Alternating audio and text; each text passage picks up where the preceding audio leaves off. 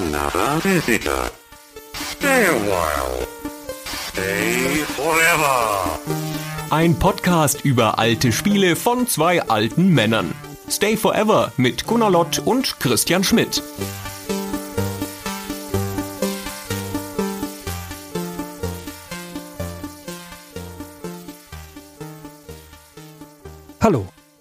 Bin Gunnar Lott von Stay Forever und ich bin hier mit HaraldÜnzelmann. Harald war früher bei Ariola Soft tätig, genau zu der Zeit, als dort das richtungweisende Spiel Vermeer erschien. Und man kann sagen, Harald war der Entdecker von Ralf Glau. Aber wir lassen ihn selbst erzählen. Hallo Harald, beschreib mal, wie es für dich anfing. Ich habe Informatik studiert. Das ist überhaupt die Basis, dass ich reingekommen bin in die ganze Computerei. Genauer gesagt habe ich Informatik von 1980 bis 85 studiert. Das war ja die Zeit, wo noch ein gewisser Herr Zuse aktiv gewesen ist. Zu der Zeit noch nicht mal bei Nixdorf, sondern er war noch bei anderen Firmen unterwegs und hat seine tollen Computer gebaut. So, und im Jahr 83 sprach mich ein Verkäufer eines Computerladen, kann man gar nicht sagen, die haben auch HiFi verkauft, an, ob ich Interesse hätte, in einer Redaktion mitzumachen. Und das war dann eben die Computerpraxis, später dann Computerpraxis Telematch, wo wir über Homecomputer geschrieben haben und über Computerspiele geschrieben haben. Das muss man dazu wissen, zu der Zeit gab es ja Unmengen kleiner Computer. Fing an beim Z80 und zog sich dann hoch zu den ganz tollen Dingern wie Atari 400, 600, 800, 1200, später dann den ganzen Kleinkram dazwischen, Schneider CPC mit Datasette, mit 2 Zoll Laufwerk, diesen ganzen Kram, der da rumlief. DOS war noch gar nichts. CPM war, wenn überhaupt, ein Betriebssystem, das auf den sogenannten PCs lief. Es gab kein MS-DOS. Das kam später. Das kam erst 85 sowas als wir mit der Zeitung wieder durch waren. So, und dort bei der Zeitung, da habe ich dann unter anderem auch Wow Holland kennengelernt, so dass ich vernünftig in die Computerei reingekommen bin. Wow Holland kennt ja jeder als Gründer des CCC. Kennt kein Mensch mehr heutzutage den Wow Holland, aber ich glaube, man muss über 40 sein, um den Namen gehört zu haben. Also Wow Holland Stiftung nach wie vor ist ein ganz wichtiges Ding, wo auch der CCC von profitiert, das darf man auch nicht vergessen. Gern mal googeln, sehr spannend, der Junge, leider viel zu früh gestorben. Der ist nicht mal 50 geworden. Gut, und nach dem Studium, das ich 85 dann beendet habe, bin ich übernommen worden, eben weil ich mich mit Mikrocomputern auskannte, zur Bertelsmann Software GmbH als Systemprogrammierer. Die hat nämlich ein ganz tolles System entwickelt, dass Buchhändler online, damals online, ihre Bücher bestellen konnten. Mit einem Akustikkoppler. Das ist so ein Ding, wo man Telefonhörer auflegt und wo es der Dieter Düt sagt. ich weiß noch, was das ist. ich bin über 50, ich habe das auch noch gemacht. Ich bin Mitte 60, dann passt das ja. Den ganzen Kram mit diesem Mikrocomputer. Bertelsmann Software GmbH wurde gegründet, um die ganzen Kleincomputer- und Softwaregeschichten von Bertelsmann zusammenzufassen. Und es gab einen einzigen Distributor in Europa für Computerspiele. Das war die Ariola Soft. Das war eine Unterfraktion von Ariola Eurodisk. Und das wurde da rausgezogen, weil diese Schallplattenfuzis, die haben mit den Computerspielen nichts anfangen können. Das wurde dann reingesteckt mit bei der Bertelsmann Software GmbH. Und der Einzige, der mit den Dingern umgehen konnte, das war wieder ich. Also hat mir den ganzen Computerspielekram aufs Auge gedrückt. Was auch sehr spannend war. Das heißt, ich habe dann in meinem Büro in einer riesen Burg von Computern gesessen. Muss sich vorstellen, wie auf der Bühne, wenn dann die Keyboarder sind und die um sich drumherum die ganzen Keyboards aufgebaut haben. Genauso saß ich zwischen den ganzen Computern. So, das war das eine. Das zweite war, dass wir als Erster auch damals Service und Support geleistet haben für diejenigen, die unsere Computerspiele gekauft haben. Ich kriege das Ding nicht gestartet, wieso kriege ich kein Bild und so weiter und so weiter. Da musste man ja noch vieles teilweise mit Dip-Schaltern einstellen, dass es überhaupt funktionierte. Und über den Weg wiederum sind uns andauernd Computerspiele angeboten worden. Allen möglichen Kram. Adventure-Spiele, Text-Adventure-Spiele. Also von freien Autoren quasi von Leuten, die uns einfach irgendwas zugeschickt haben. Jeder, der meinte, er kann Computerspiel schreiben, hat uns irgendwas ins Büro geschickt. Inspektor Gefühl, eins davon. Das ist also ein ganz fürchterliches Ding. Unter anderem war da auch etwas von einem Herrn Glau, Hanse. Ich bekam bloß einen Text. Ich bekam keine Diskette, ich bekam gar nichts. Der wollte unbedingt zu mir kommen aus Kassel und ich wollte ihn gar nicht haben. Ich hatte zu viel von dem Zeugs. Eines Tages geht die Tür auf, da kommt so ein Krauskorb rein mit einem Parker, grinst mich breit und freundlich an. Ich bin Ralf Glau. Ich habe hier die Datasette für den Schneider CPC. ich muss dir mal was zeigen, das Spiel, das müssen wir veröffentlichen. Na ja, gut. Dann war schon mal da, dann können wir ihn reinlassen. Und dann durfte er sein Spielchen da zeigen. Und wenn man sich überlegt, zu der Zeit war ja überwiegend Jump and Run und sowas aktuell. Die Rechner, die hatten ja keine Grafikleistung. Die Rechner hatten keine Geschwindigkeiten. Die waren ja im Kilohertz-Bereich teilweise noch getaktet. Da ging ja gar nichts. Und jetzt hatten wir hier ein Programm mit relativ einfacher Grafik, Hanse, wenig Animation. Die höchste Animation war noch die Kaperflotte, wenn er die Schiffchen sich irgendwie so ein bisschen bewegt haben und es ein ganz klein bisschen Bum-Bum gemacht hat. So ist der Kontakt hergestellt worden zwischen Ralf und uns. Und da ich wiederum der Einzige war, der sich mit dem Kram auskannte, hatte ich dann auch die Produktion zu machen. Klingt hochtrabend, klingt auch viel hochtrabender, als es tatsächlich war, denn eigentlich wurde das Ganze von Marketing. Das war Willi Kamenke, der kam ursprünglich von Ariola Eurodisc hat dort Schallplatten gemanagt und produziert. Lüneburger, auch mal ganz interessant, leider auch schon verstorben. Ganz, ganz toller Manager, dem so ziemlich alles egal war. Hauptsache er hat seinen Kram gekriegt. Und mit dem haben wir den ganzen Kram dann auf den Markt gebracht. Das war eigentlich das Production, was wir da gemacht haben. Da war nichts Tolles von wegen, hier sitzt ein toller Produktionsmanager. Das wurde einfach zusammengeschustert, wurde ein Cover drüber gemacht, dann wurde überlegt, wie das vervielfältigt wird, dann wurde überlegt, wie wird das Ganze konvertiert auf die anderen Systeme, wäre ja nichts zueinander kompatibel. Das heißt, im Schneider CPC-Bereich brauchten wir schon mal Datasette und zwei Zoll Diskette. Dann mussten wir rüber auf den C64, das war ja das führende System zu der Zeit. Da mussten wir auch auf Datasette und auf Diskette, da 5 Viertel Zoll. Also wir mussten die ganzen Portierungen auch noch machen zum Commodore, zum Atari 800, später Atari ST, da habe ich viel mitgemacht. Commodore Amiga kam dann ja auch auf den Markt. Und dann kam dieses ganz neue Betriebssystem, was so ja 85 auf den Markt gekommen ist, dieser fürchterlichen IBM PC mit dem MS-DOS. Vier Farben. CGA. Color Graphic Adapter. Oh, toll. Dann kam auch noch EGA dazu. Enhanced Graphic Adapter. Meine Güte, 16 Farben. Wir müssen alles nochmal machen. Ganze Grafik musste überarbeitet werden. Das waren so die Anfänge. Und so, und dann kam ihm das bei mehr als das in meinen Augen deutlich bessere Spiel als zweites hinterher. Lass mal ganz kurz innehalten an der Stelle. Wir sind ja so 85, 86 eben noch gewesen. Hanse ist 86 erschienen.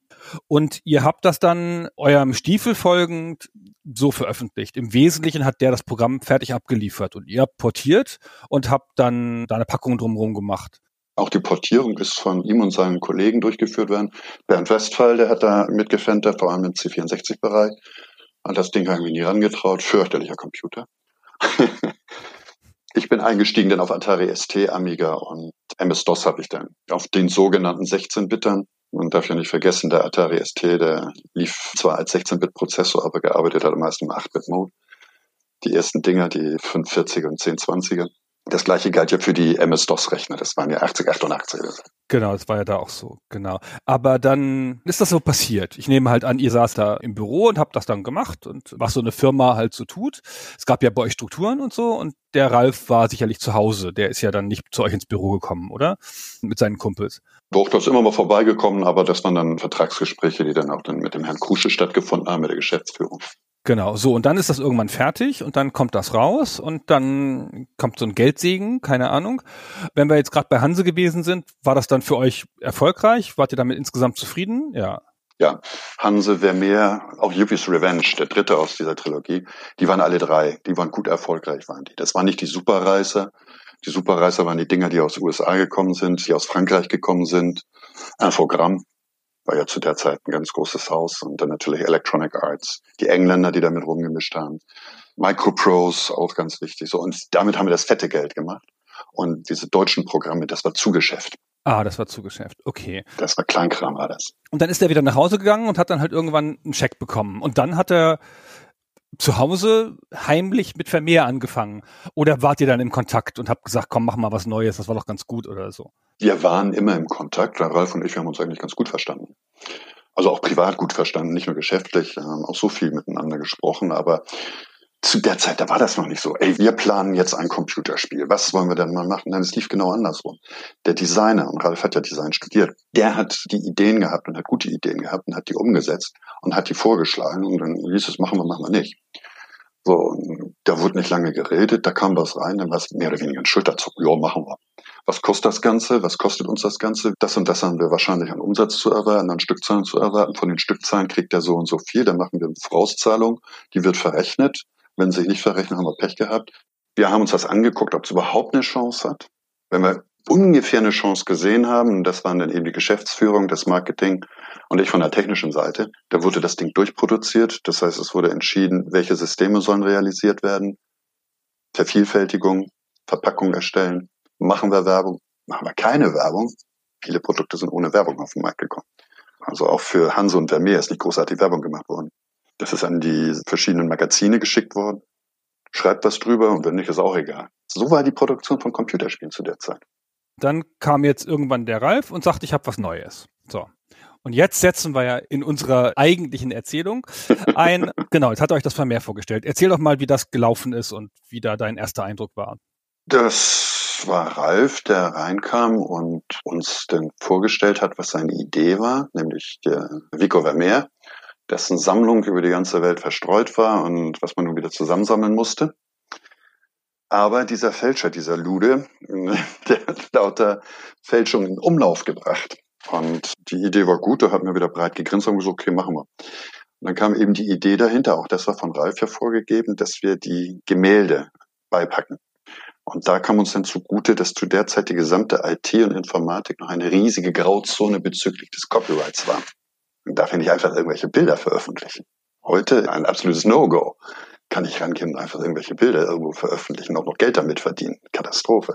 So, zu der Zeit ging es eben. Also haben wir das auch gemacht. Marketing mit einem breiten Grinsen, mir war es egal. Verpackung drumherum gestrickt, Handbuch dazu geschrieben. Ganz schön mühsam, wenn das so ein Programm ist, das über lauter Menüs läuft, also über Tasten. Maus war ja noch nicht. Gut, später dann Atari ST und Amiga, da waren noch Mäuse dran, ja, aber die anderen hatten ja keine Maus. War alles mit Tasten. Und das war genau das, was Ralf uns dann gezeigt hat und vorgestellt. Und dann haben wir das einfach gespielt. Das heißt, Ralf und ich, wir haben einfach gespielt und im Spiel haben wir dann herausgefunden, was noch nicht läuft, was verbessert werden muss, wo andere Wege eingeschlagen werden müssen. Das war die Produktion zu der Zeit. Aber schon dann ja ein gemeinsamer Prozess zwischen dem externen Entwickler und dem Publisher, was ja dann du bist. Ja, insofern, dass der Publisher, sprich Areola Soft, darauf geachtet hat, dass möglichst wenig Fehler drin sind und dass es auf möglichst vielen Systemen realisiert werden kann mit möglichst geringem Aufwand. Denn jede Migration, die ich vornehme, das ist Programmierarbeit. Selbst bei einem solchen kleinen Pille-Palle-Programm gehen da mehrere Wochen, wenn nicht sogar Monate ins Land, wenn die Grafik umgebastelt werden muss, weil die Systeme andere Grafiksysteme haben. Das waren eher die Probleme, die wir damals hatten. Die Idee war gut, die ist übernommen worden, also machen wir es. Fertig.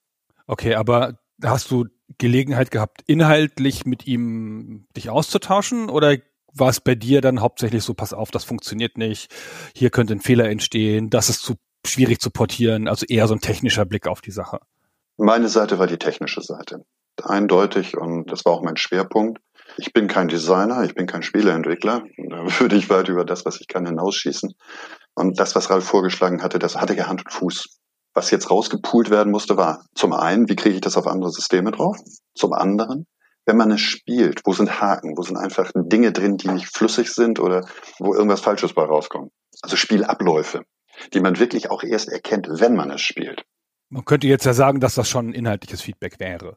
Das war ein inhaltliches Feedback, unbedingt, ja, ja. Und das haben wir dann eben auch gemeinsam gemacht weil das nur in Gemeinsamkeit geht.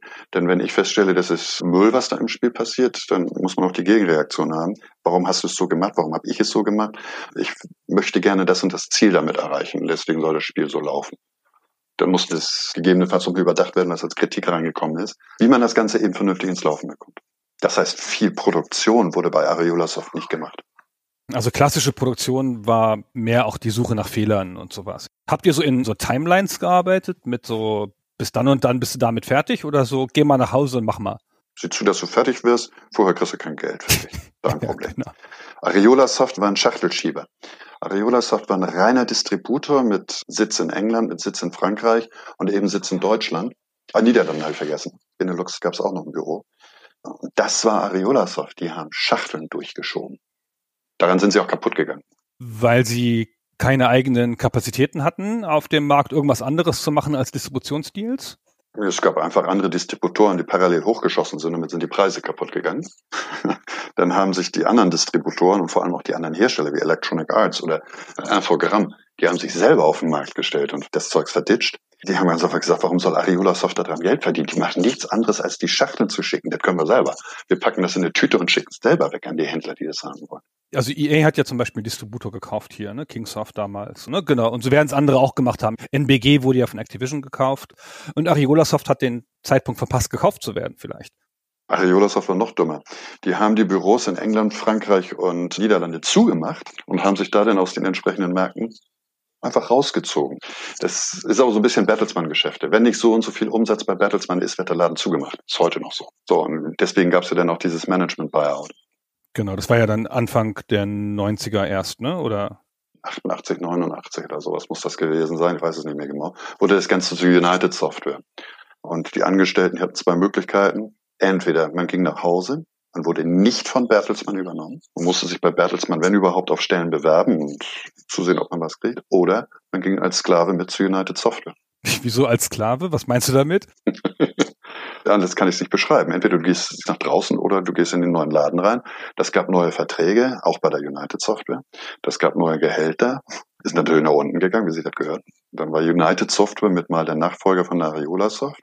Saß auch nicht mehr im Gütersloh, sondern in Warnsell. Das ist ein ganz kleines Kaff da in der Ecke. Hatte eine Halle, eine Lagerhalle, Finsting. Und war total überfordert mit dem deutschen Markt. Deswegen ist dann ja auch United Software kaputt gegangen. Und dann gab es diese Distributoren nicht mehr. Das war dann der Punkt, wo dann Ralf auch rübergegangen ist zu Ascon, später Ascaron, Ascararon. Ich weiß nicht, wie viele Raras, die sich dann auch Laufe der Jahre zwischengebastelt haben. Die kenne ich auch oder kannte ich auch alle, ist klar. Das war das Business so. Und dann habe ich zugesehen, dass ich da rauskomme. Das war mir dann zu heikel.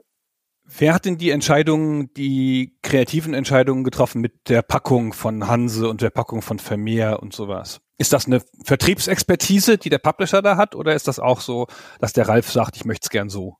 Da hat Ralf mitgesprochen, da ist der Kontakt hergestellt worden. Die Produktion ist, wenn ich mich recht entsinne, durchgängig bei Mondruck gemacht worden. Das ist das Druckhaus von Bertelsmann in Gütersloh, ein Riesending, mit allem, was dazugehört, bis hin zu Tiegeldruck. Und die hatten eben auch da, zu der Zeit schon digitale Vervielfältigungen. Klar, CD war da ja schon auf dem Markt. Das heißt, die konnten dann Kassetten sowieso vervielfältigen. Disketten vervielfältigen ist Kinderkram. Später dann auch die CDs vervielfältigen. Und die hatten grafische Abteilungen, wo wir uns in die Vorschläge abgeholt haben.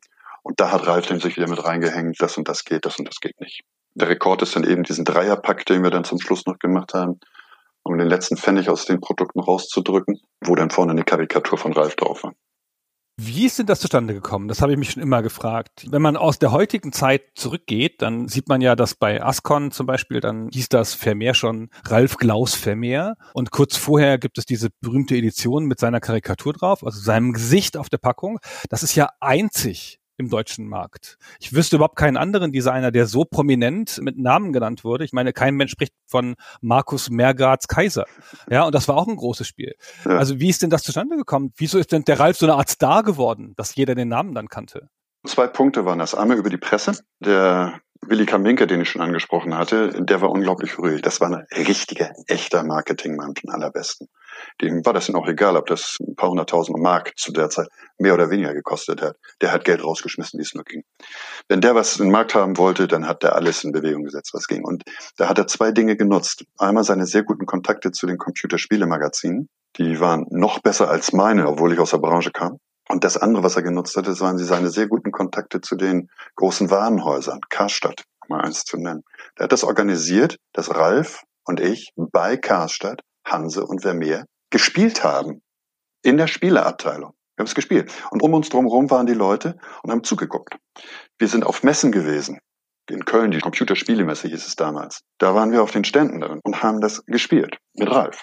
So, und damit war Ralf als die Person. Das ist ein Spiel von Ralf. Hanse ist ein Spiel von Ralf. Wer mehr? Yuppies Revenge. Und den Namen hat er eiskalt ausgenutzt. Und dann ist eben auf die Verpackung die Karikatur draufgekommen. war das sein Wunsch oder war das eure Idee, weil ihr schon dachtet, man muss das unterstützen? Das weiß ich gar nicht mehr. Also ich glaube nicht, dass es eine Idee von Ralf war. Das glaube ich nicht. Denn Ralf ist eigentlich nicht der Typ gewesen, ich weiß nicht wie heute, ich habe ihn seit weiß ich nicht wie viele Jahrzehnten gesehen.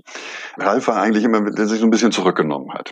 Aber der Willi, der Willi Kaminke, der hat eiskalt gepusht und wenn der was haben wollte, hat er es gekriegt. So, und dann hat er das Ding einfach zeichnen lassen, hat das Ralf vorgelegt, der hat wohl drüber gelacht, hat gesagt, okay, machen wir so. War ja vielleicht doch geschmeichelt, ne? Ja, ohne seine Zustimmung hätten wir es nicht machen können. das Bild, ob das nur so schmeichelhaft ist, da kann man jetzt drüber stehen, wie man möchte. Es war ein Gag, es war ein Witz. Und wer ein einigermaßen Selbstverständnis hat und Selbstvertrauen auch hat, der kann über sich selber lachen. Und Ralf konnte über diese Karikatur lachen. Und damit war das Ding durch. Als jetzt Vermeer dann fertig war und sich das abzeichnete, dass das wieder ein Erfolg wird, so wie Hanse, war das dann ein Erfolg im Rahmen von Hanse oder war das größer oder kleiner? Weißt du das noch? Vermeer hat sich besser verkauft als Hanse, da bin ich mir ziemlich sicher. Aber Zahlen weißt du auch nicht mehr aus der Zeit, oder? Nee, Zahlen weiß ich nicht mehr. Zahlen weiß ich nicht mehr. Das ist zu lange her. Und gerade zurückblickend ganz, ganz fürchterlich schwierig, weil Zahlen auch nicht durch die Support- und Entwicklungsabteilung gekommen sind, sondern das ist irgendwo im Marketing hängen geblieben. Da konnte ich mal rübergehen, konnte man nachfragen, dann habe ich mal so eine Zahl gekriegt. Ja, es muss ungefähr so und so viel sein. Aber keine Ahnung, weiß ich nicht mehr. Also hast du auch kein Gefühl, so 10.000 oder 100.000 oder so, weiß man nicht, ne? Es waren sehr gute Zahlen, waren das. Aber ich habe kein Gefühl mehr dafür. Es ist einfach zu lange her. Dann war das Spiel fertig. Wart ihr jetzt ja sicherlich alle einigermaßen zufrieden mit euch. Und dann kam das dritte Spiel genauso auf die bisherige Art hinterher. Also der Ralf geht wieder nach Hause und kommt dann wieder mit einem Spiel an irgendwann. Ja, ja, ja. Wobei ich davon ausgegangen bin zu der Zeit schon, dass der parallel seine Spieleideen entwickelt hat. Dass er das hat liegen lassen, dass er darüber nachgedacht hat, äh, auch um zu verhindern, dass ein Spiel wie das andere ist. Im Grunde genommen sind Hanse, Vermeer und Yuppies Revenge immer das Gleiche. Wenn man sich mal genau anguckt, was da gespielt wird, ist immer das Gleiche.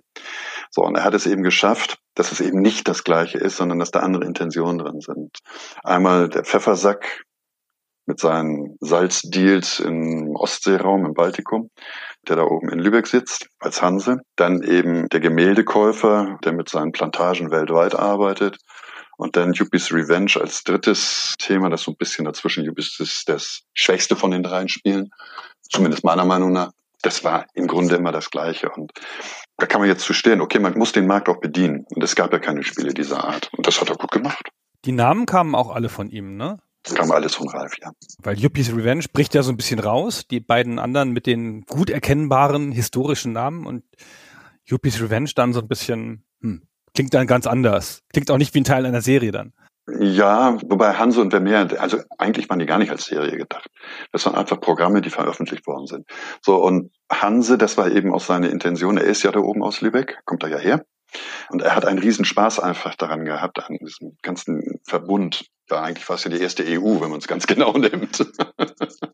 und zwar deutlich besser als das, was wir heute haben, in meinen Augen. Und das hat ihn fasziniert. Und darüber wollte er etwas machen. So, und über sein Designstudium ist er dann auf die Gemälde natürlich gekommen.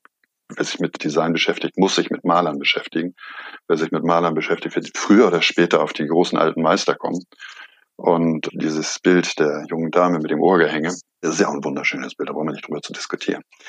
So, und das war eben dann wieder für ihn den Anreiz, dieses zu machen und dass unser Marketing dann mitgezogen hat, die Gemälde beizupacken. Das war natürlich ein Oberhammer. Das war der Reißer, das war auch das, weswegen die Leute das dann haben wollten. Die hatten die ganzen Gemälde vor der Nase liegen. Und das auch noch in guter Druckqualität, da muss ich mal auch rein tun. Zwar klein, aber wirklich ein hervorragender Druck. Sag mal, ich bin nicht mehr so ganz sicher, aber mein Eindruck ist, dass es zwischen der 8-Bit und der 16-Bit-Version unterschiedliche Gemäldeauswahlen gibt. Also, dass da Gemälde fehlen, glaube ich, bei den 16-Bitern. Kann das sein? Weißt du da noch zufällig irgendwas? Gab es da Copyright-Probleme doch oder irgendwas? Oder war das Zufall?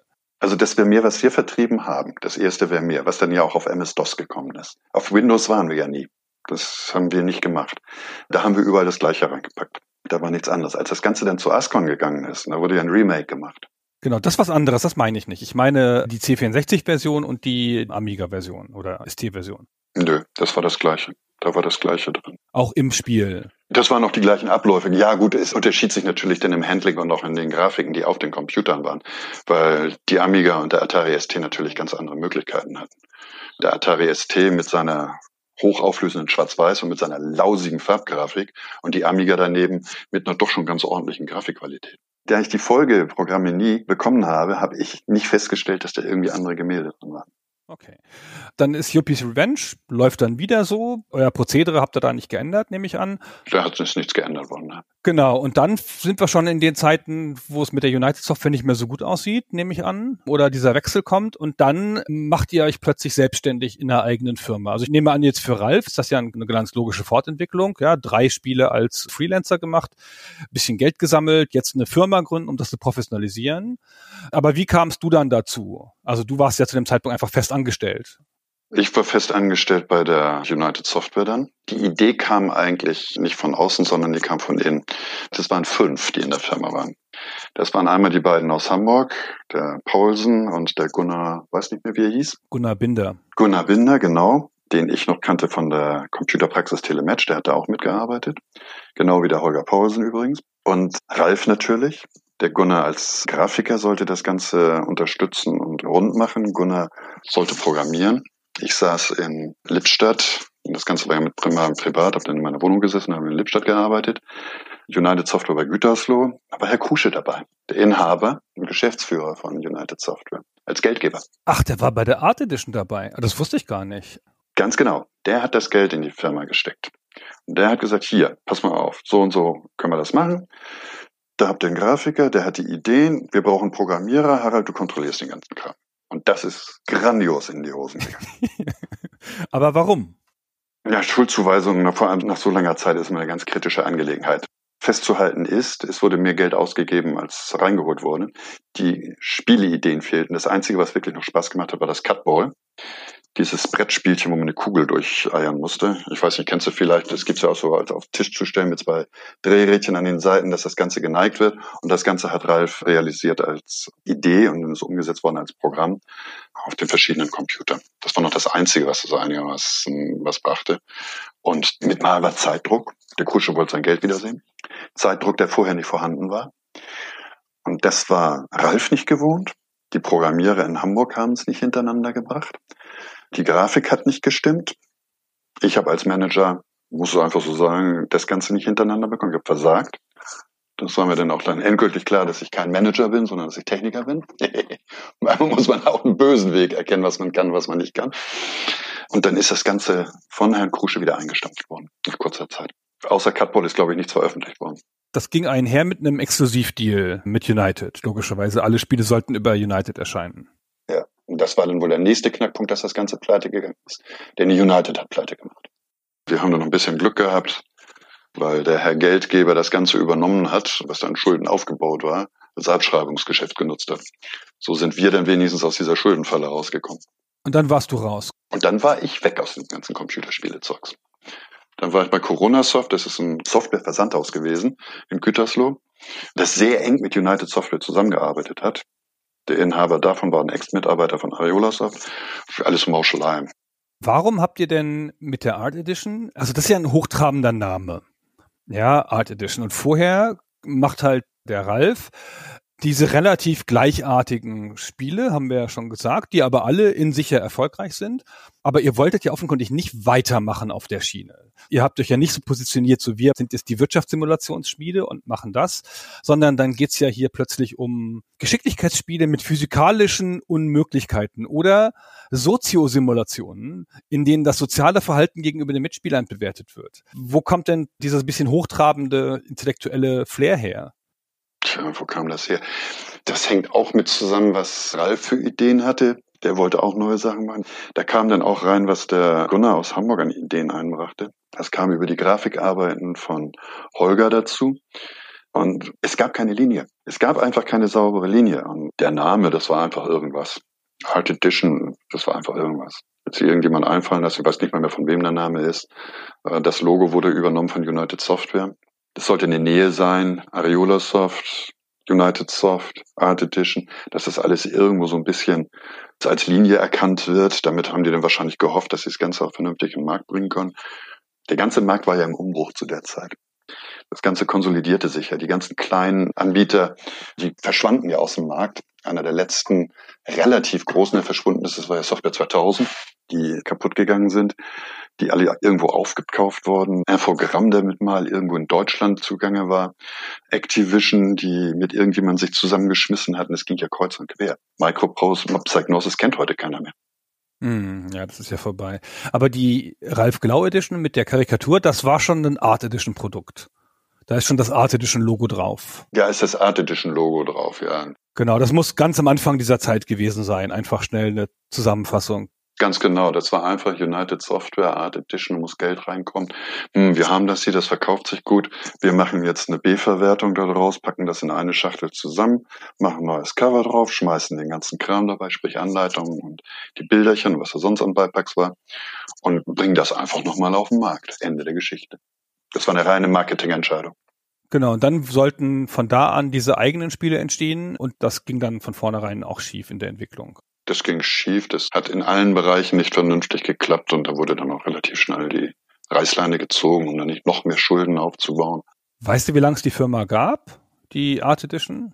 Die ist sogar noch ein halbes Jahr oder dreiviertel Jahr vor United Software dicht gemacht worden. Richtig, ich war noch bei United Software, da ist es schon dicht gemacht worden.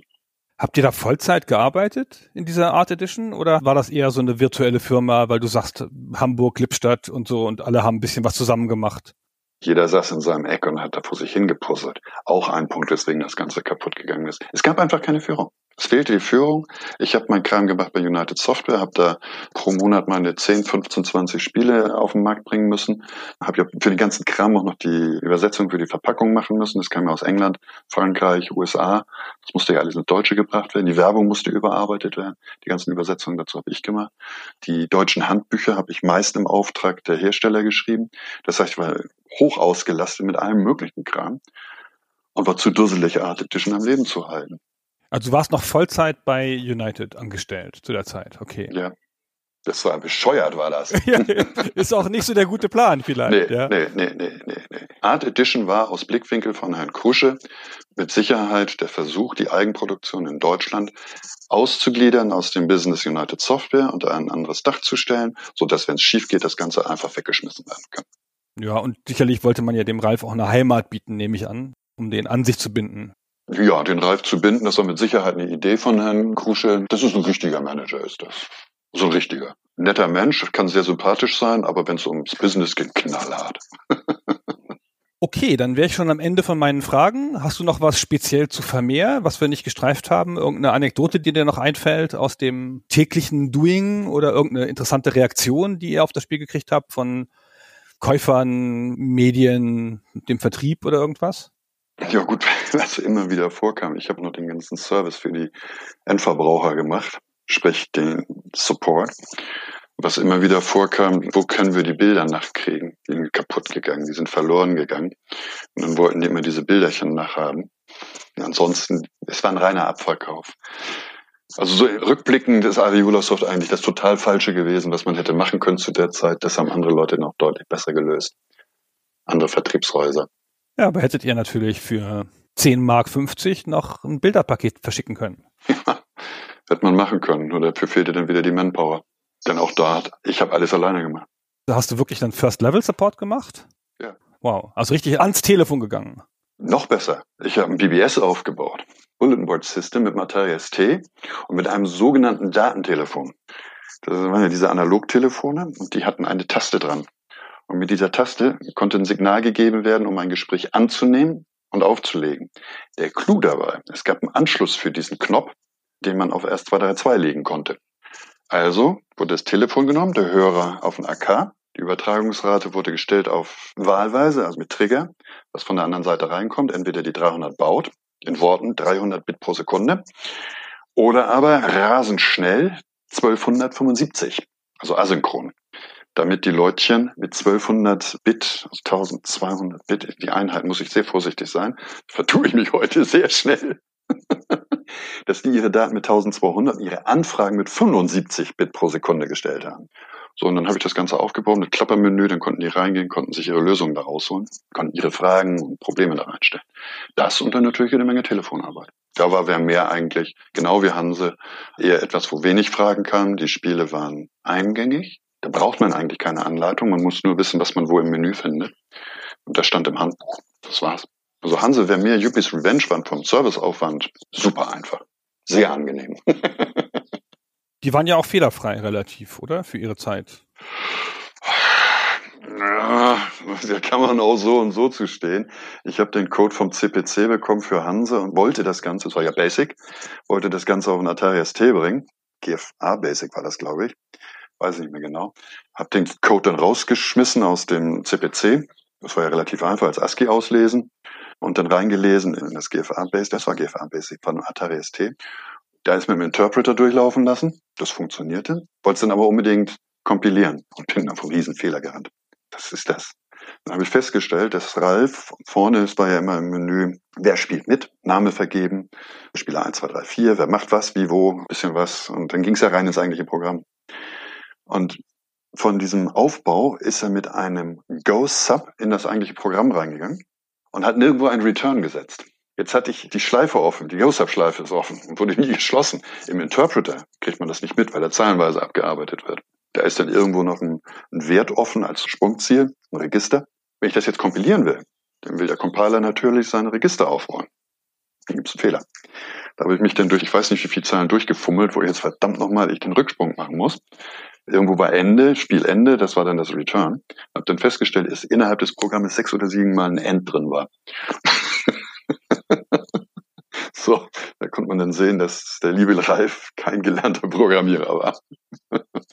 Es gibt irgendwo im Internet noch ein Newsletter, die GFA Club-Nachrichten von 1989, wo du schreibst, wir werden immer wieder schräg angesehen, wenn wir erzählen, dass die Hauptteile unserer Programme, also wir, Art Edition, in Basic, im GFA Basic entwickelt sind. Natürlich müssen zeitkritische Routinen in Assembler entwickelt werden, aber Basic ist schnell konvertiert. Ja, das ist ja heute noch so. Wer mit Basic arbeitet, ist ein Kind. Beginners All-Purpose Symbolic Instruction Code. So eine Programmiersprache, die wirklich gedacht ist, auf einfache Art und Weise etwas aufzubauen. Geniale Programmiersprache. Ich habe in Hamburg an der Uni habe ich an Pascal M und G mitgearbeitet, also mathematisch und grafisch, mit den genauen Regeln. Man muss erst alle Variablen aufbauen, dann muss man seine Prozeduren erklären und bla bla bla bla. ist ja ein Riesenblock, den man vorne wegbauen muss, bevor man überhaupt programmiert. So, wenn ich nur zehnmal Hallo Welt auf dem Bildschirm schreiben will, wird das zum Aufwand. Basic braucht das nicht. Ich brauche eine Variable. Ich nehme einfach, A ist jetzt eine Variable und die ist 5. A gleich 5. Punkt. Und schon ist es gegessen. Das kann ich in jeder Zeile machen. Das kann Basic. Das ist natürlich eine Programmiererei, die ganz schnell zum Spaghetti-Code wird, wo man nichts mehr wiederfindet. Und das ist der miese Geruch, den Basic hat, dass das eben von Leuten genutzt wird, die eigentlich gar nicht programmieren können, die einfach vor sich hinschreiben. Jeder, der programmieren kann, kann mit Basic hervorragende Programme schreiben. Wenn ich dann auch noch einen Compiler zur Verfügung habe, dass ich das Interpretieren rauskriege, das heißt, dass ich vernünftigen Programmcode habe, dann wird's super. Heute wird ja noch einfacher gearbeitet. Heute wird ja eigentlich mit Legostein gearbeitet. Ich habe meine Programmblöcke, meine DLLs, klebe die zusammen. Ich brauche ein Fenster, da ist meine DLL für Fenster, plapp, baue ich da ein. Dass ich damit einen riesen Programmblock reinbaue, wovon ich unter Umständen 90 Prozent gar nicht brauche, das ist schrecklich egal. Ist aber miese Programmierung in meinen Augen. Denn ich mache den Rechner damit langsam. Ich schleppe ein Riesenprogramm rum, um zehnmal Hallo auf dem Bildschirm zu schreiben. So, und wenn wir das mit richtiger Programmierung machen, dann muss ich mir eben sagen, okay, da fängt mein Fenster an, da ist das Ende vom Fenster, ich will vielleicht einen Scrollbalken haben, dann muss ich alles wieder händisch machen. Das ist Programmieren. Das DLL-Programmieren kann man jetzt lange drüber streiten, ob das überhaupt Programmierung ist. Wir mussten damals ja noch alle selber machen. Deswegen auch klar, wenn ich mit Basic arbeite, vor allem, wenn ich interpretiert arbeite, wie auf C64, Atari 800, 1200 dann später, dann bin ich in dem Basic drin, da habe ich nichts anderes. Auf dem Texas Instruments TI-99 konnte ich wenigstens noch mit Pascal arbeiten. Aber der war dann ja auch tot, der war ja auch bald vom Markt. Und dann gab es eben entweder Basic oder Makro-Assembler oder eben direkt auf der Maschine mit Peak und Poke arbeiten. So, dann muss man wissen, was man tut. Damit wird man schnell. Das heißt, wenn ich jetzt schnell eine Animation haben will, dann habe ich entsprechend eine kleine Maschinenroutine geschrieben, habe mir das in die Ecke gelegt und die aufgerufen, wenn ich sie brauchte. Aus Basic. Kann man natürlich machen. Klingt ja wie eine ganz effiziente Art, zumal wenn du der einzige Programmierer warst in der Firma Art Edition erstmal. Ja, was willst du denn machen, wenn du einen Rechner hast, der mit 16K RAM rumrennt? ja, genau. Du hast keinen Platz. Du hast einfach keinen Platz. okay, dann vielen Dank für alles und einen schönen Vorruhestand. Nicht dafür. Dankeschön, ciao. Tschüss.